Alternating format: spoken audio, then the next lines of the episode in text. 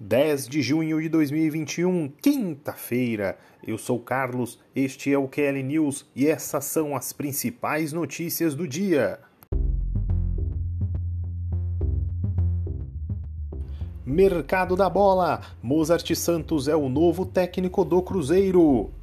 Bruno Prachedes está a caminho do Bragantino. Guerreiro está fora da Copa América.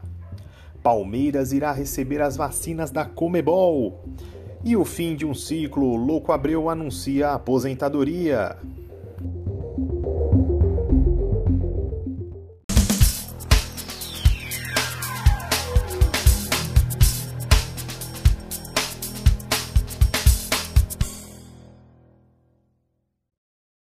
Começando aqui com as nossas notícias de hoje, é, começando lá pelos lados de Minas Gerais, pelo Cruzeiro. Né, o Cruzeiro que vem passando por maus bocados aí desde 2019, desde o rebaixamento, aquele brasileirão que foi terrível para o Cruzeiro, né, os estouros aí de escândalos a respeito financeiro da equipe mineira.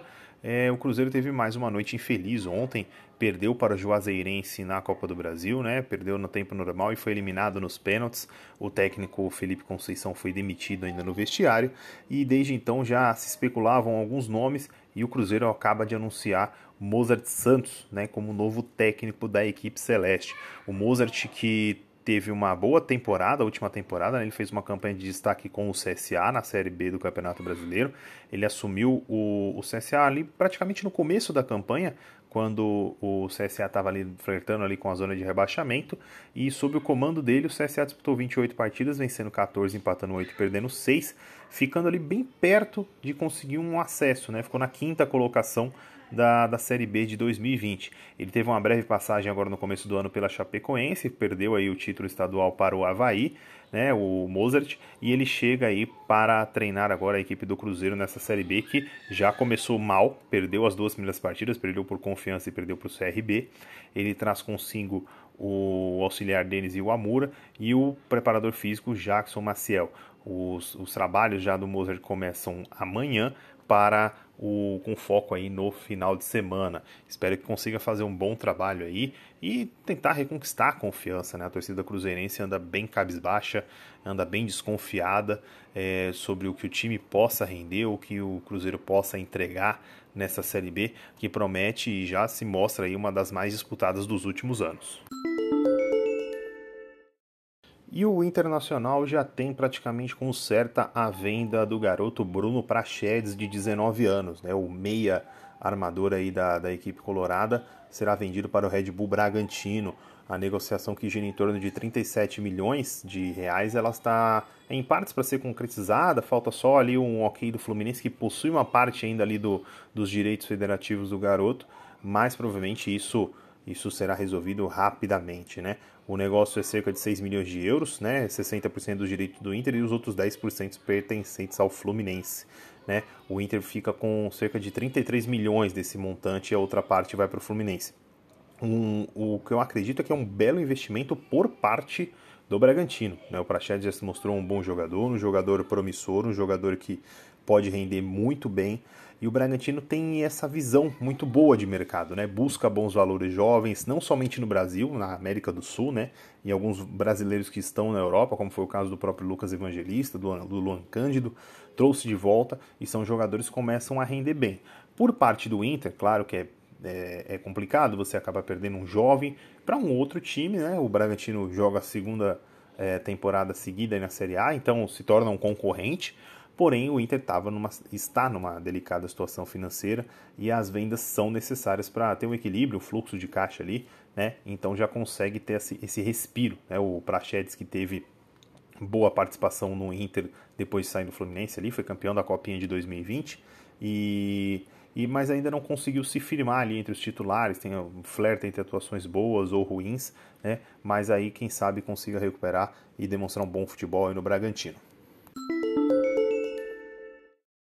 E o Palmeiras é, informou que irá tomar as vacinas é, destinadas pela Comebol para os times que jogam a Copa Libertadores, né, as vacinas aí é, doadas pela Sinovac para o combate à Covid-19.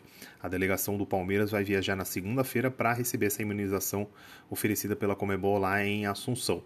É, no início de maio, a entidade, a Comebol, começou a vacinar algumas equipes, primeira equipe brasileira que recebeu, né, e causou até uma certa polêmica lá no começo foi o Atlético Goianiense. Em seguida, o Atlético Mineiro, quando foi visitar o Cerro Portenho, também foi até a sede da entidade para poder se vacinar. E num primeiro momento, o Palmeiras afirmou que não seria é, a favor dessa, dessa vacinação. É, caso as vacinas viessem para o Brasil, porque, segundo o Plano Nacional de Vacinação, todas as vacinas para a Covid elas são distribuídas pelo SUS, então a aplicação ela se daria em toda a população. Mas é, verificando, observando né, esses, esses pontos, é, o Palmeiras observou que, como as doses estão no exterior e, e são um direito dos clubes, é, a avaliação é de que assim é possível atender os desejos do grupo de se vacinar sem ferir as regras. Então o Palmeiras adotará a seguinte logística, né? Irá ao Paraguai em voo fretado na segunda-feira, vai tomar as vacinas lá em Assunção e depois seguirá direto para o Rio Grande do Sul, aonde tem o confronto do Brasileirão contra o Juventude na quarta-feira. Né? O clube ainda está definido quem vai participar da viagem, mas a ideia é levar o maior número possível de atletas e membros da comissão técnica, o pessoal que todo mundo é, que ainda não foi contemplado pelo Programa Nacional de, de Imunização, né? para que o Palmeiras possa é, receber as doses aí da vacina. É, isso abre vários precedentes, né? É, é, um direito, como a nota do clube informou, né? que o, o Palmeiras pode é, tomar a vacina e fazer o seu direito. Porém, a gente sabe, tem muitos casos ainda de Covid no Brasil. É, infelizmente ou felizmente, é, nós temos essas decisões que elas podem ser tomadas. Graças a Deus estamos avançando em pontos aí na vacinação e pode, pode ser que daqui um tempo em breve nós nem comentemos mais sobre esse assunto. Mas no momento eu ainda acho que é uma atitude errônea por parte da Comebol. Essa distribuição poderia ter sido feita de uma outra forma é, que pudesse ajudar realmente a, a população sul-americana, não somente as equipes de futebol. E o, a seleção peruana de futebol, é, através do seu técnico Ricardo Gareca, é, confirmou os jogadores que foram convocados para a disputa da Copa América aqui no Brasil e chamou atenção para nós brasileiros é, a ausência de Paulo Guerreiro. Né? O Guerreiro está fora da Copa América, não vai disputar a Copa América pela seleção peruana.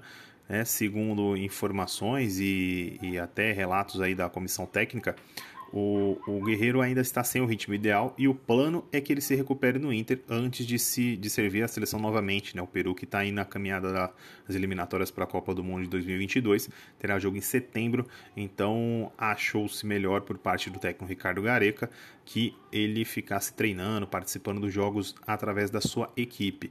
E também ele levou uma pancada nos treinamentos, precisou passar por exames, é, então precisa, preferiram, né, por é, preservar a integridade física dele. A convocação peruana tem alguns nomes conhecidos, como o goleiro Galhese, o lateral Trauco, que já serviu no, já esteve no Flamengo, né? E o meia Christian Cueva, passagem por Santos e por São Paulo aqui. É uma das primeiras vezes que o, o Guerreiro fica fora de uma convocação da seleção peruana. Ele que é o maior goleador em atividade da Copa América, né? No, tem 10 gols em três edições do, do torneio e foi artilheiro na última edição ao lado do Everton Cebolinha. É, é o referencial técnico da equipe peruana. E é muito difícil a gente olhar para a seleção peruana e ver ela sem o, o, o, o, guerreiro, né? Mas, assim, é um jogador que já tem uma idade mais avançada, é, precisa de cuidados, está se recuperando de uma lesão agora, está voltando aos pouquinhos. Provavelmente ele retorne à seleção peruana para as eliminatórias. O problema é que se ele terá realmente esse ritmo de jogo no Inter, né? Já que hoje ele briga com Thiago Galhardo e Yuri Alberto, que vivem fases e condições físicas melhores que o atacante peruano. E chega ao fim a extensa, longíssima carreira de Sebastião El Loco Abreu, é o atacante folclórico uruguaio, é, depois de 26 anos de carreira e 31 clubes defendidos, é, confirmou para o jornal Ovação do Uruguai que irá se aposentar. Né? A sua última partida vai ser nessa sexta-feira, quando o clube que ele defende atualmente, o Sudamérica, que é do Uruguai, enfrenta o Liverpool do Uruguai pelo torneio Apertura. Né? Ele foi formado, o Louco Abreu foi formado pelo Defensor, estreou no futebol profissional lá em 95, passou por vários clubes na Europa, é, ficou marcado aqui em alguns clubes no Brasil, tem uma breve passagem ali pelo Grêmio, mas ficou muito marcado é, pelo, pelo Botafogo, viveu uma conexão intensa, apaixonada ali pelo time carioca quando foi campeão em 2010. É, naquele mesmo ano ele eternizou a, o gol de cavadinha, né? Fez um gol de cavadinha na final do Campeonato Carioca em cima do Flamengo e teve é, a loucura, né? Como se, podemos dizer, né? Que do, do Abril não podia se esperar nada diferente. De no pênalti que levaria o Uruguai às semifinais, né? Que levou o Uruguai às semifinais de meter uma cavadinha lá no goleiro Kingston e eliminar a Gana e o Uruguai chegar às semifinais da Copa do Mundo foi algo é, espetacular, entrou para a história. Né? O, o Abreu, que é um atacante muito folclórico, daqueles que a gente gosta né? de, de, de ver, de, de, de enfrentar às vezes, que é aquele cara polêmico, mas aquele cara que, que é dedicado, né? É, é, ele gosta do que faz. Né? Eu peguei alguns números aqui. O Louco Abreu ele acumula 850 jogos oficiais, 404 gols marcados. É, ele em clubes o, ele marcou mais gols foi pelo Botafogo, fez 62 gols pelo Botafogo. Na seleção uruguaia ele, ele tem 70 partidas, marcou 26 gols e jogou duas Copas do Mundo pela seleção uruguaia em 2002 e 2010, além de três Copas Américas, as de 97, 2007 e 2011, quando foi o campeão pelo pelo, pela equipe celeste comandada ali por Oscar Tabares. Que o Louco Abreu possa aproveitar bastante aí a sua aposentadoria e grande figura. Galera, este foi o nosso Kelly News dessa sexta-feira. Se você curtiu essa edição, quer curtir também as outras, procura lá no nosso canal no YouTube, no arroba Sports, tem lá todos os nossos programas. Também nas principais plataformas de podcast, nós temos não somente o Kelly News, mas também os nossos outros programas aqui do Kelly Sports. Nos sigam também nas redes sociais, no Instagram e no Twitter, arroba Kelly Sports. Não percam que essa sexta-feira coberturas aí na, na, nas nossas redes sociais, a abertura da Eurocopa. Pessoal, muito obrigado por acompanhar o Kelly News. Até amanhã, valeu!